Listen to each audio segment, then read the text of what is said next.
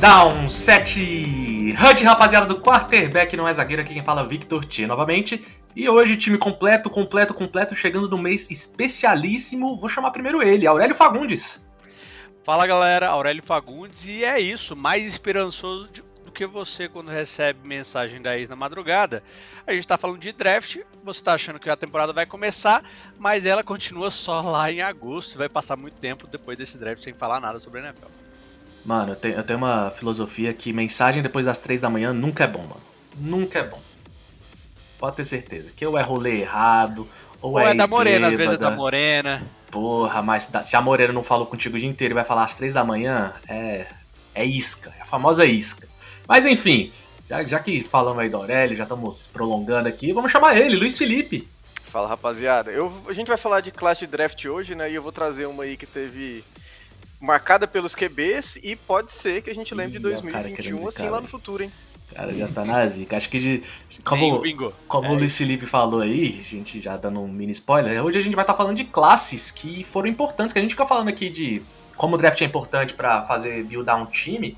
Então, a partir desse mês, de, quer dizer, a partir de hoje e pelo próximo mês, a gente vai estar tá falando bastante sobre o draft que tá chegando aí e como primeiro, acho que o que a gente teve de ideia é, vamos explicar pra galera como o draft pode ser impactante para um time. E o melhor jeito de mostrar isso é usando é, exemplos do passado, né? A gente, cada um aqui trouxe uma classe do draft de algum ano específico que foi especial por algum motivo.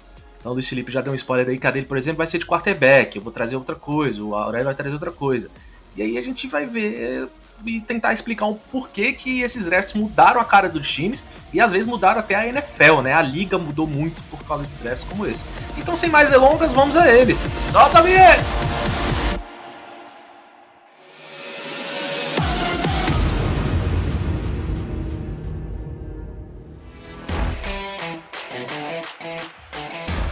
Você está ouvindo o podcast QBNES. Afinal, quarterback não é zagueiro.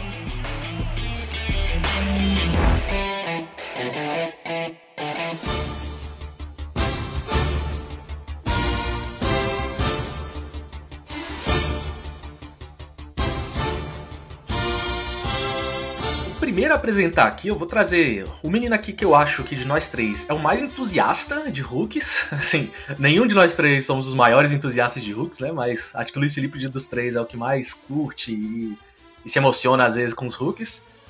Joe Burrow. É, mas.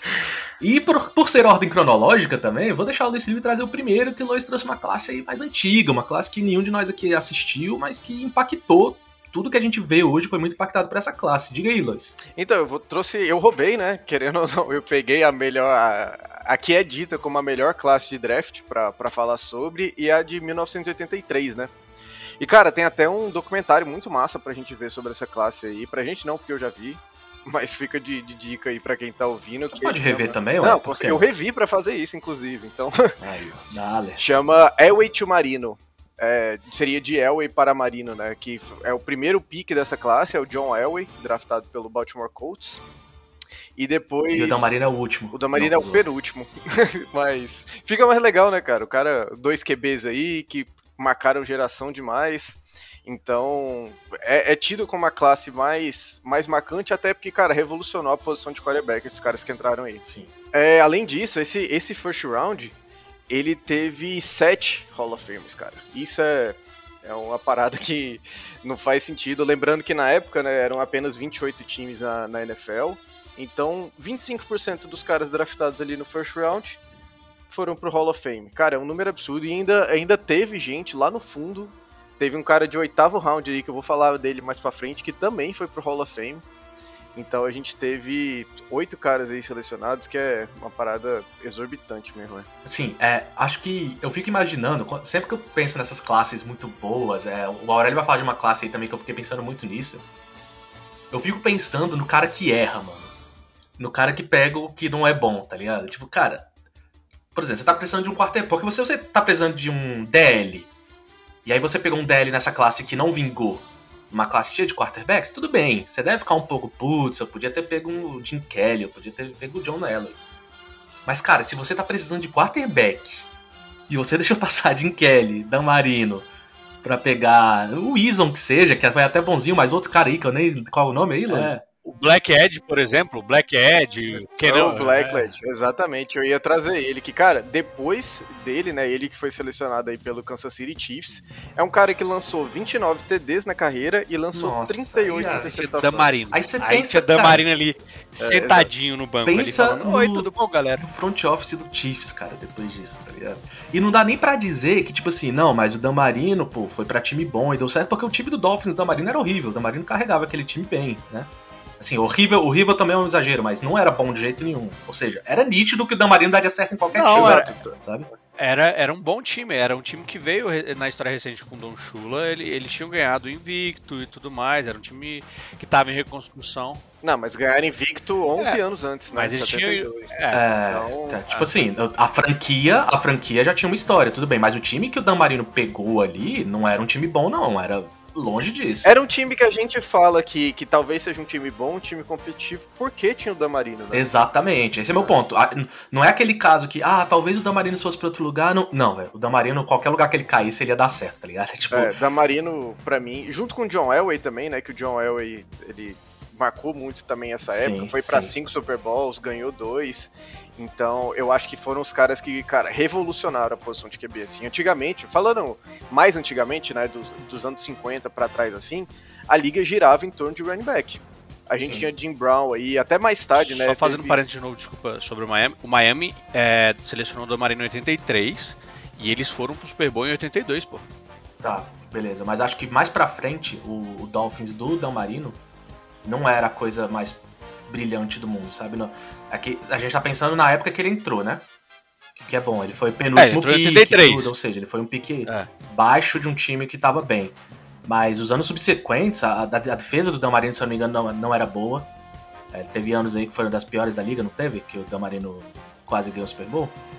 Não vou, sim, não sim. vou saber puxar agora, mas eu sei que o Damarino teve uns anos meio Drew Brees, assim, lá em, em, é. em Miami. É, na verdade, depois da, da vinda dele, que meio que degringolou, assim, exatamente. né? Que... Isso é o meu ponto, assim. Ele continuou dando certo num time que não era tão bom. Ele pegou um final de uma era que o time estava bem, enquanto ele não era excepcional, né? Ele teve um segundo ano sensacional, que ele lançou para mais 5 mil já. É, ele, ele foi pro Super Bowl em 84, né? Mas depois de 84 ele nunca mais foi pros playoffs, né? Depois de chegar o Damarino, meio que sabe quando você chega no final da festa? Fala, aí galera, a festa chegou. Aí a galera falou, não, a gente tá vazando. Foi isso. Então, ele, ele curtiu uma música, conseguiu dançar um ralo ali, mas, cara, foi ficou nisso. Depois o, dia nasceu e não, não deu mais nada para ele. Mas, cara, um cara que, que ele é pouco falado aqui, passando aí, né, evoluindo aí um pouco no, nos picks, a gente, a gente tem o Bruce Matthews, que, cara, ele é, ele é um cara que é pouco falado justamente porque essa classe ela foi muito marcada pelos QBs, né? Seis QBs no first round, lembrando de novo que eram apenas 28 seleções, então seis foram QBs. Hoje, com 32, Sim. falar em 5 já é um absurdo. E o Bruce Matthews, ele jogou 19 anos, então, para um cara de OL, né, que ele era, é, é uma longevidade muito boa. E ele teve 14 Pro Bowl seguidos, cara. Sendo que, desses 14 Pro Bowl seguidos, três ele estava jogando em posição diferente na OL, velho. Então, ele é um cara que não só foi para três Pro Bowls em posições diferentes, como ele literalmente startou as cinco, as cinco posições diferentes. Não é tipo assim, ah, um jogo. Não, ele teve papo de 40 mais starts em cada posição. E também ele jogava de long snapper. então, Cara, ele. Ele não saía de campo. Se, tipo, tava com chance do time pontuar em campo, ele tava lá. E, por 19 anos, né? Por 19 anos. Por 19 anos. Exatamente. E o lembrar aí também, né, que a, a, árvore genealógica dele é, é um absurdo. Você vê que realmente é uma parada genética. Então ele é irmão do linebacker Clay Matthews Jr., que, por sua vez, é pai do Clay Matthews III, e também do Casey Matthews, que teve uma passagem breve na NFL, mas Sim. chegou na NFL, Eagles, né? né? Exatamente. Eu acho que ele pegou uma pontinha no Falcons ali de final de carreira, mas nada, nada demais. E também ele é o, o Bruce Matthews, ele é o pai de um cara que também foi center, o Kevin Matthews. Então, mano, é, é, que família. Imagina o Thanksgiving dessa família aí numa mesa, velho. É, ele, e isso que eu ia falar, eles foram um dos. Assim, aqui eu talvez esteja falando uma grande besteira, mas na minha cabeça, eles foram das primeiras, né, famílias da NFL, assim, a árvore genealógica da NFL que começou a dar frutos e, sabe? E é uma coisa que é muito presente hoje, né? A gente fala assim, nossa, o filho de não sei quem tá vindo pra esse draft. o filho do Winslow, o filho do Winfield, o irmão de não sei quem. A galera leva muito. JC Horn, né? Esse sim, ano tá sim. tá aí no draft, filho Exato, do Joe Horn, então, então... É uma coisa que a galera leva muito em consideração, porque sabe que, assim, o mínimo é, esse cara teve futebol americano muito cedo na vida dele. Então, o mínimo que você precisa assim de alguém que esteja que viva o esporte, você sabe que esse cara é bem provável que ele viveu o esporte desde, sei lá, dois, três anos de idade, né? É, teve exemplo dentro de casa e é, tal, né? E ele, ele é pai do Jake Matthews, né? Left tackle do Falcons, não é isso? Sim, sim, é. Não, ele é pai do, ele é pai do Kevin e do, Ele é pai. Jake. Eu achei que o Jake Matthews ele não era da família Matthews. É, a família Matthews é, tem, tem Matthews, é da mesma família, a galera draft os caras. é, exatamente. tem o, a, o, draft dentro da família, né? Os caras veem o Matthews bom e falam, não, cara, chega aí, eu vou, eu vou te adotar aqui. Cara, já, já dá pra fazer um timinho, hein? O é. já tá quase fechando aí, já tem dois OLs. Não, porque o, Ke o Casey Matthews, ele consegue fazer um guardizinho ali. O menino consegue. deve estar tá aposentado, deve ter ganhado aquele aquela oh, massa. O Clay Matthews terceiro aí, fazer um right tackle, só pra não é, se entregar, é. paçoca. Dá, não, dá pra dar. Dá, pra, dá pra fazer, dá é, pra fazer. O, o, draft é feito dentro da família. Tipo, ele olha pros caras e fala assim, mano, você não vai estragar o nome da família, nem tenta, sacou? NFL, velho. Faz outra parada, sacou? É Mike Case. Os cara, o pai olha pro menino, né, fala, ó, filho, é, tá? Nem tinha sete A gente tem um nome a zelar, vai se dar contabilidade lá que é melhor que tu faz pra nós. Mas, deixa eu continuar aqui. Queria falar de outro cara também que é pouco falado na, na história da NFL mesmo, e é um cara que eu gostaria muito de ter visto, que é o Daryl Green. Que, cara, se você, se você não assistiu o Daryl Green, ele era um cara que era corner, e ele jogou de corner até os 42 anos. Então a gente fala, ah, Tom Brady, 42, tá voando, não sei o que lá. O cara jogou de corner, velho. É uma parada que tem que ser extremamente físico. E não é tipo assim, ah, ele jogou poucos jogos. Porque até com 40 anos, ele fez três interceptações. Então, ele realmente tinha. Ele tinha uma genética. Ele era. Ele tinha essa tendência a, a envelhecer tarde, né? Então conseguiu ser produtivo até muito tarde. Ele teve sete Pro Bowls, quatro First Team All Pro e ganhou dois Super Bowls, né? Com esse time aí que, que era uma outra potência. Ele jogava pelo Washington na época Redskins, né?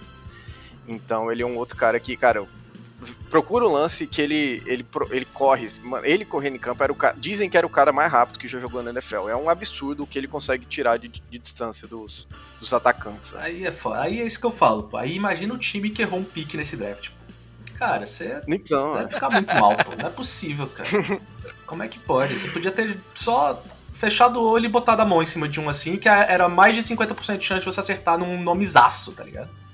E aí ah. você vai e me erra sabendo o que tá fazendo, de olho abertinho lá, escolhendo.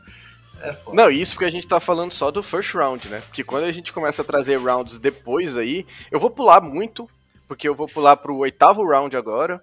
Então, pick 196. Lembrando que agora a gente nem tem mais oito rounds, né? Sim. Apesar de ter mais picks, porque são mais times e tal. Mas no pick 197, o Broncos foi trouxe outro QB. Já tinha pego o, o John Elway. Eu falei que o John Elway foi draftado pelo Baltimore Colts, mas foi mó rolê, porque ele não quis ir. Fala, isso tá lá mais explicado, mas aqui a gente não vai entrar na história de John Elway, né? Vamos falar do draft em si. Ele foi trocado pro, pro Denver Broncos, que na oitava, no oitavo round pegou também Gary Kubiak, cara que ficou de reserva do John Elway a vida inteira. Ele aposentou em 92, mas em 95 ele já estava de volta com o Broncos. Ele era coach de QBs, então foi draftado junto mas ele estava de coach de QB no, Bronco que, no Broncos que venceu em 97 e 98 com o John Elway. Então, cara, e, e, isso marcou ele como o primeiro coach e jogador que foi pro, pro Super Bowl com o mesmo time. Então, ele na carreira de jogador e coach, ele foi pro, com o Broncos. E também em 2015 ele voltou como head coach, né? Sim. Ganhou lá com o Peyton Manning, ele que era o head coach daquela equipe. Então, um cara que passou batido, né? Oitava seleção, mal jogou no, na, na sua carreira como QB de fato, mas teve uma carreira bem sucedida na NFL em si, né? Cara, que doideira. A NFL é, é, muito louca, né? As voltas que. Por isso que o draft muitas vezes é muito legal, assim. Você, às vezes passa uns três anos e você vê um cara. Cara, de onde esse bicho surgiu? Aí você. Putz, eu vi o draft desse cara, só que você nem lembra mais, porque é tanto nome, é tanta coisa acontecendo, é tanta história legal que pode vir de um draft, né? Que que realmente é, molda a liga. E falando em histórias legais, Luiz, você focou muito aí numa classe que trouxe muitos nomes e tal. Eu vou focar numa classe que, claro, também teve nomes excepcionais, só que eu vou focar mais num, numa história específica dessa classe. Né? É, essa classe que eu tô falando é de 2004, né, um pouco mais recente.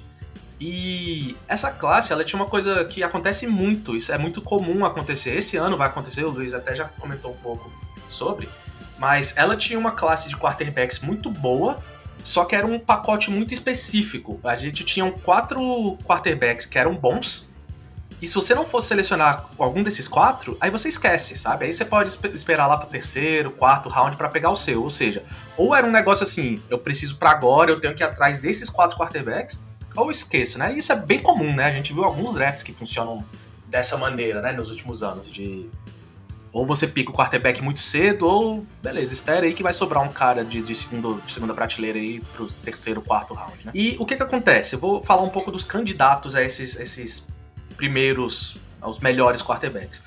Primeiro era um cara que vinha de, como a gente falou, de genética, que é um cara que vinha de uma genética muito boa. É, ele veio de Ole Miss, ele tinha genética boa, teve números muito bons. E assim, o, a, o interessante dele é que ele tinha números muito parecidos com o do irmão dele, que a essa altura já estava brilhando dentro da liga. Tô falando de ninguém mais, ninguém menos do que Eli Manning, que teve um college muito bom, um college muito rico, é, números bem próximos do que o Peyton Manning tinha feito, e nessa altura o Peyton Manning já era pro bowler na liga.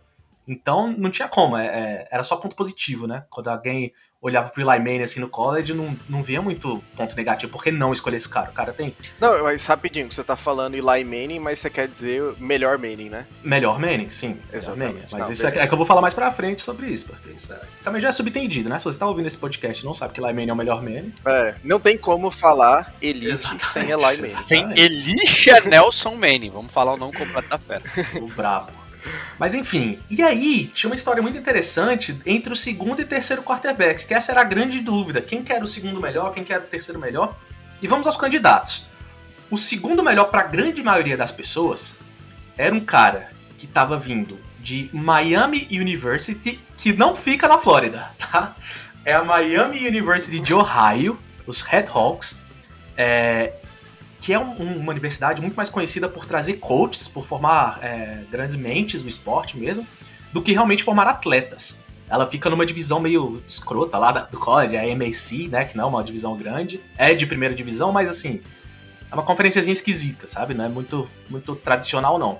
E esse cara era ninguém mais, ninguém menos do que Big Ben, Ben Roethlisberger. Ele era, para muitos, o segundo melhor quarterback da, da, daquela classe. Mas tinha um cara em terceiro também que brigava por essa posição de segunda. Alguns botavam ele como segundo, o Big Ben como terceiro. Que era nosso querido Philip Rivers, um garoto que vinha de North Carolina. Nossa, que vinha de North Carolina. E, cara, ele tinha números muito bons, assim como bem próximos do que o Big Ben tinha e do que o Eli Manning tinha, só que contra ele tinha uma coisa muito importante, cara, uma mecânica altamente escrota. Ele, ele lançando a bola, e a galera falou: esse cara não é, dura esse... cinco anos na NFL. Ele, é pra, pra quem é mais recente e viu, às vezes quem é mais recente nem viu esse outro que eu vou falar aqui, mas quem lembra do Tim Tebow? lembra que era um cara vitorioso e tudo, veio do college ganhando coisas, mas você olhava pra ele e falava: cara, esse cara não sabe lançar bola. Ele não vai durar na liga. Esse cara simplesmente lança bola de um jeito bizarro. Tipo, não é para lançar bola assim. O Philip Rivers era mais ou menos a mesma coisa. Não, não exatamente igual, porque ele tinha uma presença de pocket melhor, tinha, enfim, uma visão melhor do jogo. Mas ele tinha uma mecânica muito esquisita que pesava muito contra ele. Mas beleza. E o quarto grande quarterback dessa classe era JP Losman, um cara que estava vindo de. Era onde? Era de. Tulane, Tulane. Tulane, exatamente, boa. Ele, ele... E aí, se você está se perguntando quem exatamente? Não, é, isso, mas, mas calma lá que eu vou chegar lá, porque eu quero falar um pouco sobre JP Losman também, porque é um, um cara que a galera não fala muito. Ele foi pra UCLA, ele não deu certo em UCLA porque falaram para ele que ele não ia ser o titular, e ele queria mostrar serviço logo no college pra né, conseguir uma posição melhor de draft, tudo. Foi para Tulane, teve ótimos anos em Tulane, foi ainda. Era, era a quarta força de quarterback. Tirando esses caras, aí vinha. Teve também o Matt Schaub nesse draft, que foi um bom quarterback na liga, mas assim, não vinha bem do college. Era já uma galera da segunda prateleira que, assim, não tinha muito, muito holofote. Mas beleza. O que, que é o grande interessante dessa classe? Acho que foi aqui que a liga começou. Claro que antigamente já acontecia, mas começou a ter um holofote muito grande para a comunicação e a negociação entre times e os prospectos do draft. Porque antigamente era mais uma visão do tipo assim, cara, os prospectos do draft estão dois para entrar na liga. E é isso, sabe? Você vem, tá tudo certo, você joga pra gente, a gente paga, acabou. Mas a partir desse draft, as franquias começaram a entender que a molecada que vem do draft precisa dos times, assim como os times precisam da molecada do draft. Porque o que, aconteceu? O primeiro pique desse, dessa, dessa classe era do San Diego Chargers, né? na época San Diego Chargers.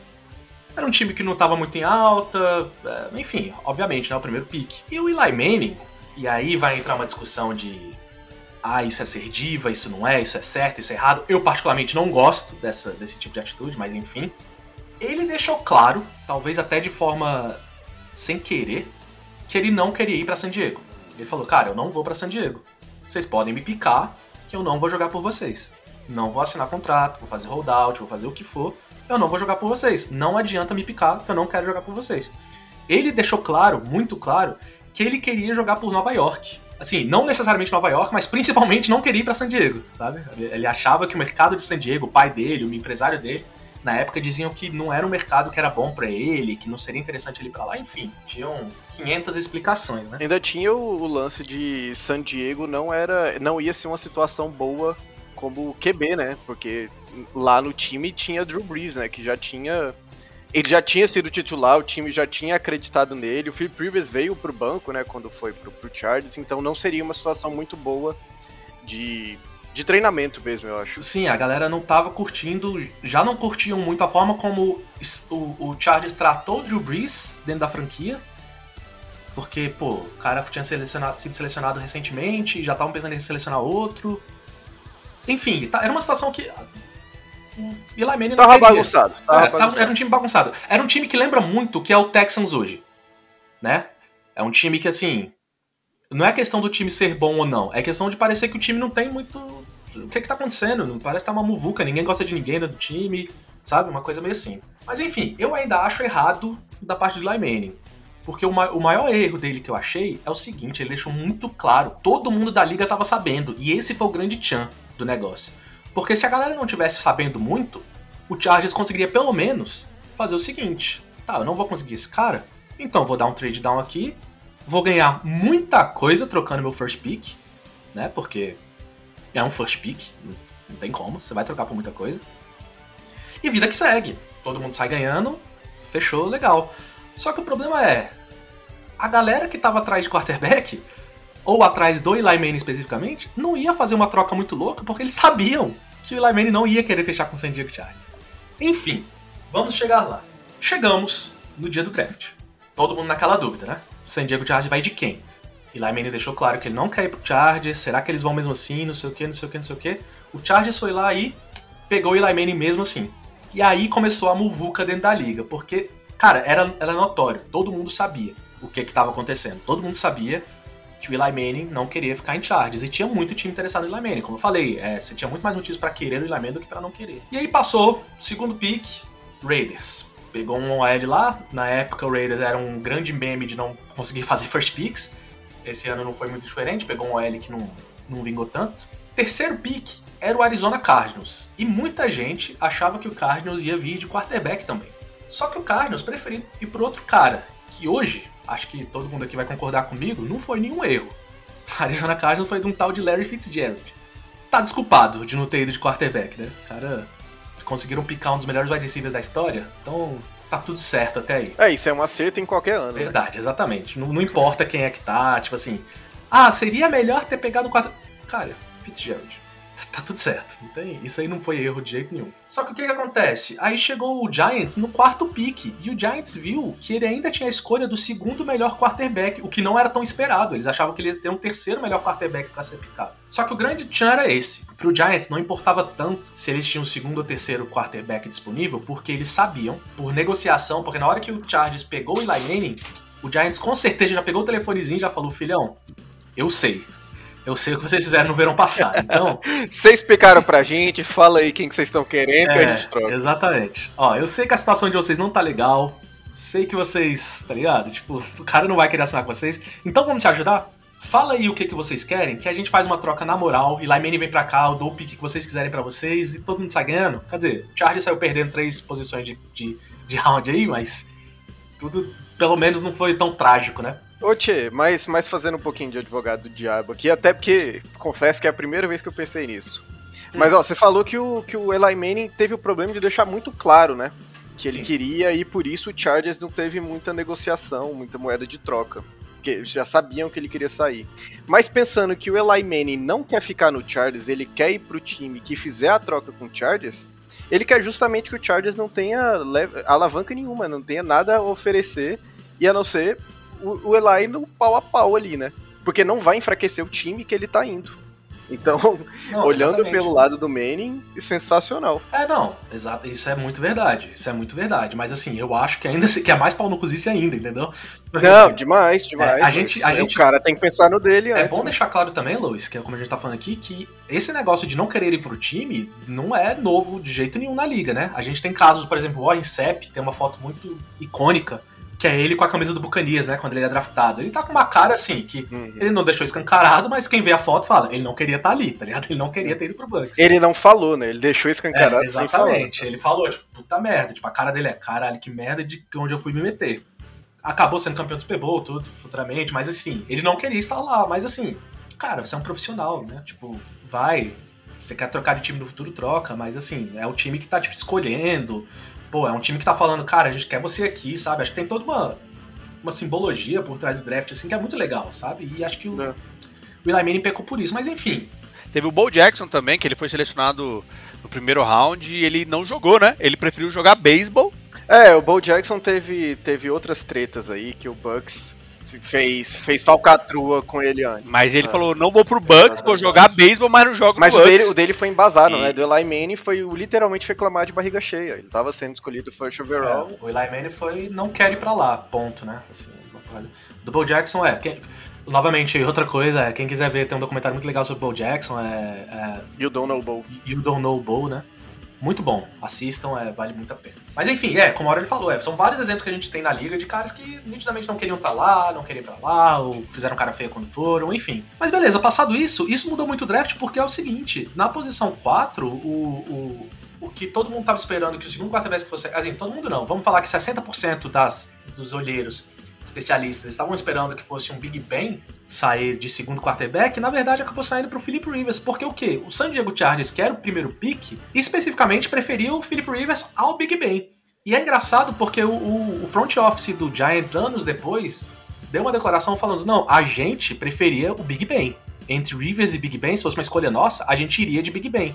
Só que o Chargers pediu o Philip Rivers, a gente pegou o Rivers e depois eles trocaram. Eles simplesmente trocaram os picks para todo mundo sair na moral. Então, para você ver como é que uma coisinha mudou tudo. Se a gente e, e o Big Ben acabou saindo na 11 primeira posição para os Steelers. E só um outro paralelo aqui, rapidinho, que o Big Ben usa a camisa 7 justamente em homenagem a John Elway, né? Paralelo aí com, com o meu, minha classe. Ah, não sabia Exatamente, disso. Exatamente. Então, o 7 aí dele, é, o John Wayne também jogava com a 7, ele era fã desde criancinha. Cara, e, e o que eu mais gosto dessa classe é exatamente o, o, o desfecho aqui que eu meu comentário final, que é, cara, tudo aconteceu pra Big Ben terminar em Pittsburgh, é, Philip Rivers terminar em Chargers e Eli Manning terminar em New York Giants. E eu acho que eu não consigo ver isso mudando de qualquer forma e dando certo, sabe? Tipo, eu acho que eles caíram num time tão perfeito para eles, sabe? O Eli Manning com um começo ruim e conseguindo ser clutch em um time com tanta exposição como é o New York Giants, num time de tanta, é, vamos dizer assim, é, mídia em cima, né? Um mercado muito grande. O Philip Rivers sendo de um jeito excêntrico pra caramba, num time sempre underdog aí que deu possibilidade de ele mostrar o quanto ele é tough em playoffs, enquanto ele é bom sendo underdog e, e batendo de frente com Peyton Manning e Tom Brady. E o Big Ben, ele foi, o Big Ben acabou sendo o Hulk ofensivo desse ano de 2004.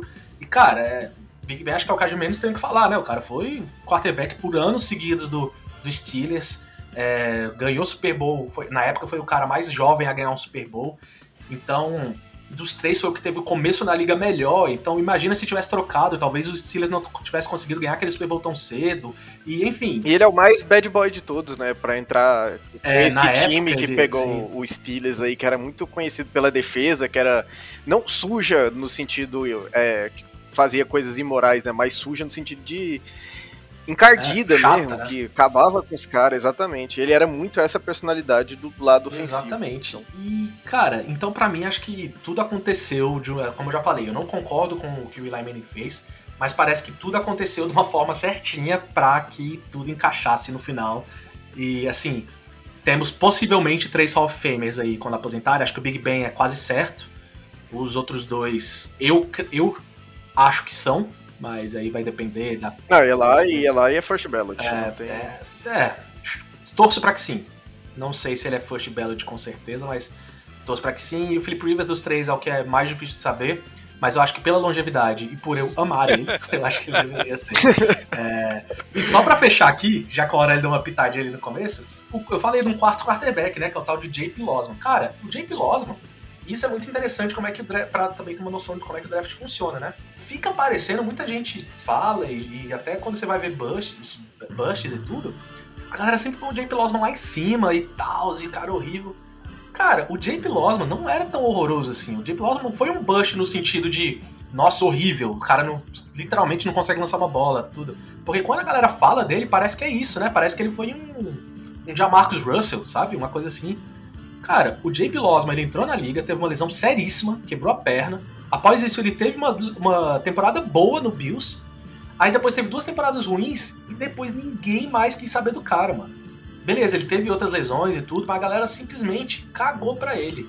E aí eu vou fazer uma pergunta para vocês aqui. O quão o fato de, de todos os outros três quarterbacks terem dado muito certo impactou no JP Losman ter tido quase zero oportunidades na liga depois disso. Eu sei que as lesões também têm um impacto muito grande, é claro. Mas, cara, a galera fala dele como se ele fosse o maior bust, assim, tipo, top 3 bust da história, top 5 bust da história. E eu sinceramente não acho. Sinceramente acho ele um cara ok, um cara que, beleza, não deu certo, é um bust, sim, não é um quarterback de primeiro round, mas não acho ele horroroso, não. Acho ele ok, ele foi um erro, como acontece em todos os anos, acontecem erros piores que ele, e sei lá. É, eu acho. É, essa semana a gente gravou com a galera do Fambonanet, né? E o tema foi justamente busts. E eu falei do Kevin White, que foi um wide receiver do Chicago Bears, e que ele foi exatamente isso. É um cara que foi bust porque ele não teve oportunidade de jogar, porque o corpo dele não sustentou. O JP Losman teve a questão do, do time não apostar nele, mas é a questão do QB, né? E aqui eu acho que entra até um pouco do efeito Tom Brady. Que ele tava no Bills, né, cara? Então, a, a conferência, a divisão que o, que o Brady tá, tem muita pressa para se ajeitar o tempo todo. Você não deu certo com isso aqui, esquece, vamos pra próxima. É rebuild o tempo todo. Então, acho que isso foi muito prejudicial para ele também. É, tem também esse ponto que o Chief é, nos provocou a falar, mas vou concordar com ele, que é isso. É o comparativo com os outros três caras, né? Os outros três caras, o Philip Rivers um pouco depois, mas muitos de cara já chegaram, foram titular e começaram a dar certo. E a galera começa a olhar pro cara e falou, mano, beleza, você entrou junto com os caras, o que, que os caras estão produzindo, o que, que você está produzindo, é, realmente você não serve pra liga. Meio que uma comparação direta, sabe? Estatística de hum, fulano sim, fez sim. isso, fulano fez é. isso, fulano fez isso, fez isso. A melhor temporada dele, ele fez 3 mil jardas, 19 TDs e 14 interceptações. Então, mesmo a melhor que ele jogou 16 jogos, era meio que ok, sabe? E aí você compara com o Big Ben que foi pra Super Bowl. Já tava com o Super Bowl nessa época. Exato, aí. aí você compara com o Rivers, que já tinha assumido a titularidade. Aurélio, é... me corrija se eu estiver errado, mas esse é o o famoso caso do seu primo já é concursado, seu primo já é médico? Esse é o famoso. é o famoso. Você chega, o que, que você faz? Não, tô estudando ainda e tal.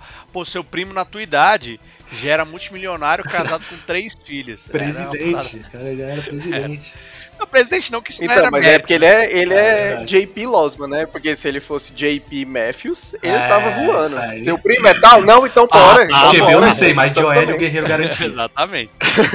É, enfim, falamos aqui dessa classe, outra classe que marcou muito, uma história muito engraçada, interessantíssima né, entre os quarterbacks ali, e como a liga começou a mudar a forma como negociava com os, com os rookies antes deles chegarem ao time, né? Mas agora vamos, vamos chegar para os tempos mais modernos e falar de uns caras que a gente ainda tá vendo jogar aí, Aurélio. Me, me conte aí. Cara, a gente vai falar sobre o, o ano de o draft de 2012. E, cara, para começar a falar dele, é, a gente vai falar sobre como ele impactou na liga, né? E é uma classe, sem dúvida nenhuma, das classes mais proeminentes em relação a linebackers. A gente está falando aí de nomes que até hoje estão impactando a liga. Então a gente está falando, por exemplo, de Luke Kuechly, que já impactou a liga, mas aposentou, mas impactou desde o seu primeiro dia. Uh, Melvin Ingram, que vem é, impactou, hoje é mas impactou por, por um bom período. Donta Hightower, a, a gente está falando até do Courtney Upshaw é, pelo Baltimore Ravens, não teve grande destaque, mas era um bom jogador. E aí a gente tem que falar de Michael Kendrick, Bob Wagner, desculpa, Zach Brown, é, Lavonta Davis, que é um cara é espetacular, acabou de ganhar um Super Bowl. Então é uma classe muito, muito forte, muito proeminente, todos com uma característica muito específica, que era o que a liga estava precisando. E aí falando um pouco do histórico. Em 2011, teve uma das classes mais proeminentes de uh, edge rush, né, de caras que eram especialistas em, em, em fazer pressão ao QB. E cara, é uma classe absurda. A gente tem Von Miller, tem, tem muitos caras bons. E o que, que, que, que os times da NFL, para poder compensar isso, começaram a fazer? Eles começaram a investir bastante no jogo corrido. Né? É, foi, foi um ano que a gente teve aí é, pelo menos pelo menos 17 QBs, qua, quase 20 QBs ali, vamos, é, 17 é, foi um ano que tivemos aí quase 20 running backs com pelo menos mil jardas. Então a liga começou a correr muito. E o que, que se percebeu? Que era muita é, corrida off tackle, né, por fora do tackle, e precisava de linebackers que tivesse essa, esse range de atuação sideline to sideline, coisa que não era muito típico na, na época, eram pequenos expoentes apenas faziam isso, né, Ray Lewis, Brian Lacker, não tinham caras, uh, caras nisso, e a, a, liga começou a falar, cara, vamos valorizar esse tipo de atleta que consegue correr sideline to sideline, consegue ajudar no, no, jogo corrido, porque a gente vai botar pressão no jogo de passe. E esse cara, se ele, se ele tiver velocidade, talvez consiga ajudar, interceptar, enfim, é, começa a aplicar. E só um parênteses, Aurélio. Até o Ray Lewis e Brian Lack que você falou, assim, eles conseguiam porque eles são monstros sagrados do esporte, assim, né? É difícil falar uma coisa que eles não faziam. Mas até eles, o biotipo deles era um biotipo muito mais dos linebackers dos anos 90 ali, né? Aquele cara que, cara, ele é bruto, um cara muito forte, que se botar um OL na frente dele, ele vai bater frente a frente com o OL, sabe? Aquele cara mesmo de shed block, de sair do bloqueio, de disputar ali na corrida, aquela corrida power run mesmo, né? Aquele cara para impactar o jogo ali na trincheira. E esses linebackers que, a gente começou a falar do, depois aí, tipo, Bob Wagner, Lavonte Davis, Demario Davis também que saiu depois, né? É uma galera muito mais, como você falou, mais atlética, assim, no sentido de. Não que. Quem sou eu pra falar que o Ray Lewis não é atlético, né? Mas assim, uma galera mais mais clean, vamos dizer assim, uma galera mais, mais leve, né? Entre, entre aspas, assim. É uma galera mais, mais, é, mais é, veloz mesmo, uma galera que tem velocidade de, de, acompanhar talvez uma marcação de zona ali, marcar um Tyrant, que também era outro ponto muito forte na liga. A liga nos anos anteriores tinha investido bastante nesses Tyrants mais atléticos, né? Com Jimmy Graham, Rob Gronkowski, enfim, vários caras que eram meio que expoentes. Então, isso é uma evolução da liga, isso impacta na liga até hoje. A liga até hoje procura muito esse biotipo de linebacker. E foi a partir de 2012 que teve esses grandes expoentes. Mas lógico, esse draft não se resume a isso. É, ele se resume a. Eu vou contar basicamente três histórias bem rápidas em relação a ele. Primeiro, a, a história do Patriots. Né? O Patriots é, conseguiu grande parte do sucesso dele nos anos é, se, é, seguintes foi através do ano de 2011, em que ele primeiro troca com, com o Giants, que o Giants é, volta no, no primeiro round para pegar o, um running back, e ele troca com o Saints. O Saints também volta no primeiro round para pegar o running back, na época o Mark Ingram. É, e com isso o Patriots tem dois picks no primeiro round é, de 2012. São caras que impactaram bastante o time e que mostrou muito sucesso até hoje. É, que no caso é o Donta Hightower e o Chandler Jones, né? Apesar do Chandler Jones não estar mais no New England, são dois excelentes prospectos e isso faz com que o time do, de New England tenha dois picks nesse ano. Então temos essa história. E a outra história é o muito do IC, né? Várias coisas é, poderiam ter acontecido e a gente tem o Cleveland Browns que tinham dois piques extremamente altos, eles tinham o terceiro pique é, e eles tinham o vigésimo segundo pique. E muita gente falava, cara, se eles souberem escolher bem, talvez eles possam reerguer, na época a franquia passar por amargas derrotas sequenciais, é, possam reverter e começar a construir algo. E aí, para ser o pilar dessa reconstrução, eles escolhem Trent Richardson, running back, e escolhem Brandon Whedon, para QB, um QB que tinha quase 30 anos quando entrou na liga. Aí dá uma pegada, né, Guilherme? E aí simplesmente o Browns foi o Browns. Eles deixaram passar Julio Jones, é, na época, o grande wide receiver deles era o Greg Little. Uh, eles deixaram passar alguns QBs. E, cara, no ano seguinte, os, os QBs do cara era Coach McCoy e Seneca Wallace, assim. Era, esse era o futuro dos caras. Os caras tinham tudo para dar certo. Até em termos de QB. Como assim até em termos de QB? E aí a gente vai falar a última grande história, que são os QBs desse ano. É, eu achei legal que você conseguiu chegar até aqui sem falar o nome desses dois caras, né? Então, essa classe é foda mesmo nesse outro ponto. Vamos né? chegar. A gente tem Andrew Luck sendo selecionado no primeiro round. É um cara que impactou desde cara a liga, infelizmente pelas lesões sequenciais, ele se aposentou muito cedo. Mas o Indianapolis Colts selecionou ele para substituir então o Peyton Manning. Robert Griffin. Há quem diga que ele tá voltando, hein? Então, ele falou aí que meio que deu uma descansada no corpo. Vamos ver, vamos ver. É, Robert Griffin, terceiro que chegou no primeiro ano impactando a liga, já se mostrou como um bom Hulk, mas infelizmente uma lesão também acabou com a carreira dele. É engraçado que o. Desculpa, Aurélio, mais um parênteses aqui. O RG3, né? O Robert Griffin terceiro, ele impactou a liga duas vezes já no primeiro ano, né? Impactou quando entrou. Falou, Caraca, esse cara é o futuro, diferente. E no finalzinho da temporada impactou no sentido de. É, é por isso, né, que, que, que, esse tipo de jogador não dá certo. Né? Esse é por isso que a gente não seleciona. É. Exatamente.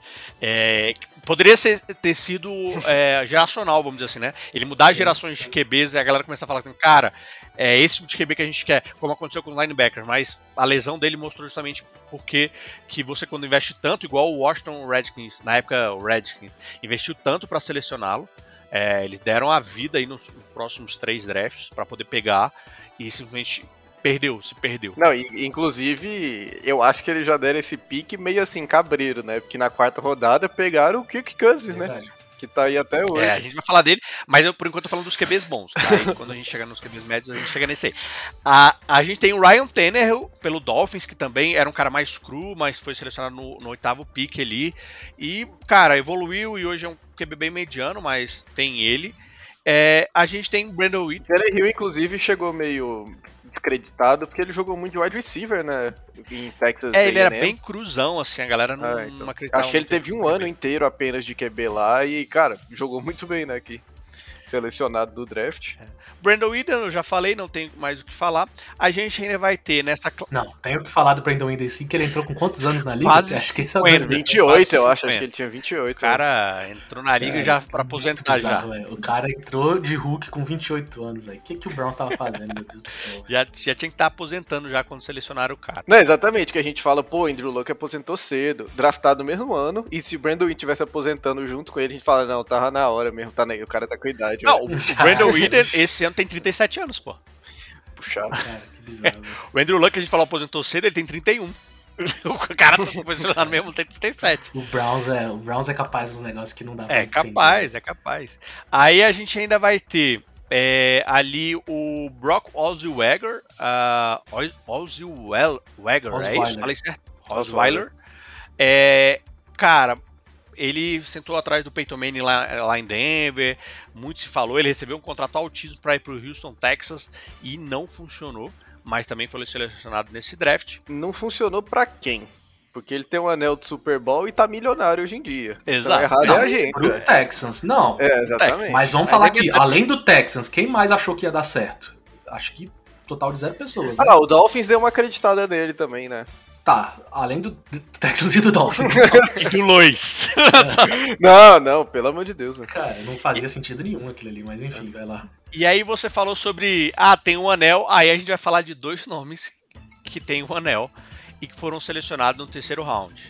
A gente tá falando de Russell fucking Wilson e estamos falando de Nick Foles. São dois caras que foram selecionados no terceiro round. São dois caras que têm título de Super Bowl e estão aí na liga até hoje.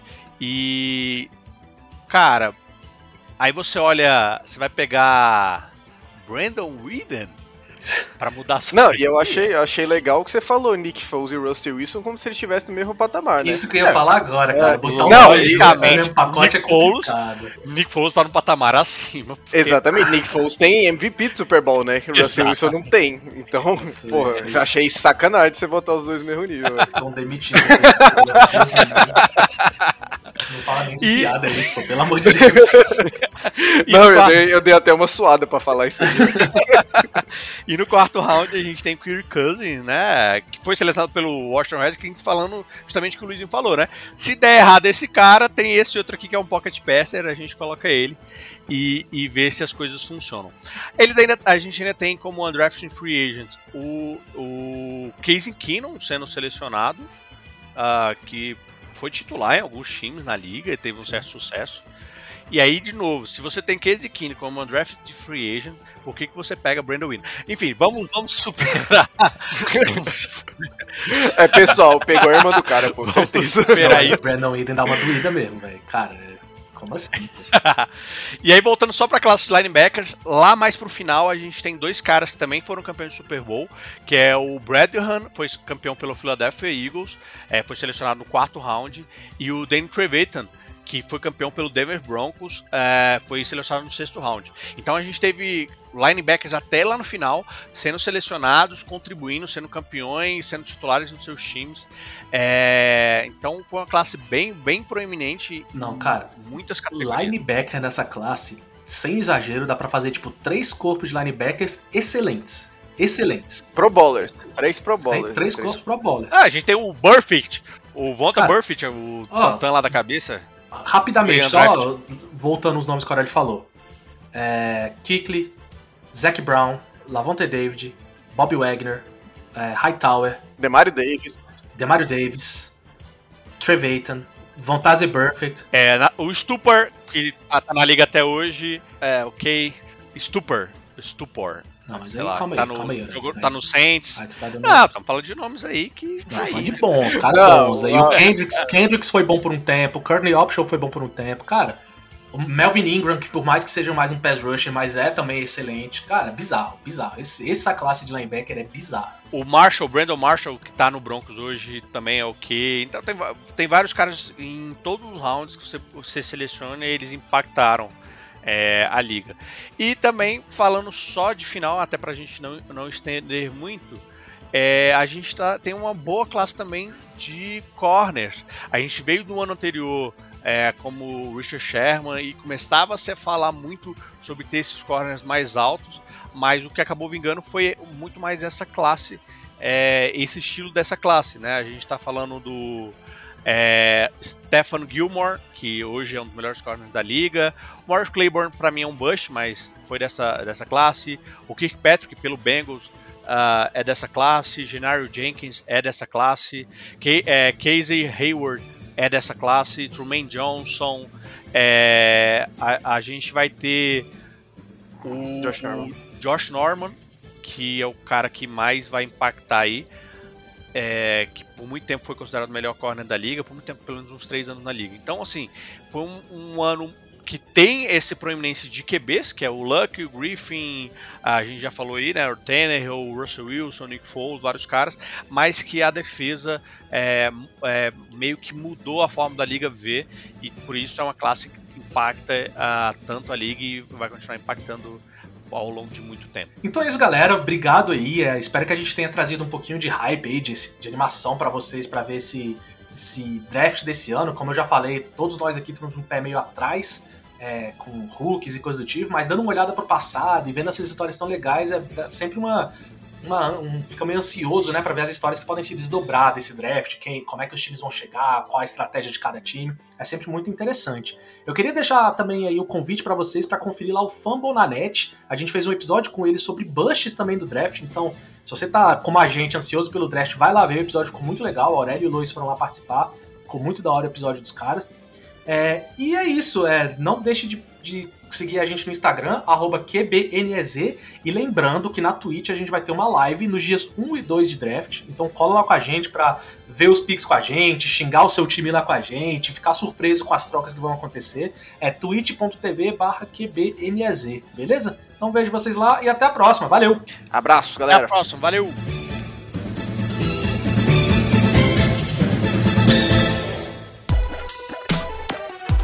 Esse podcast é editado por Radiola Mecânica. radiolamecânica.gmail.com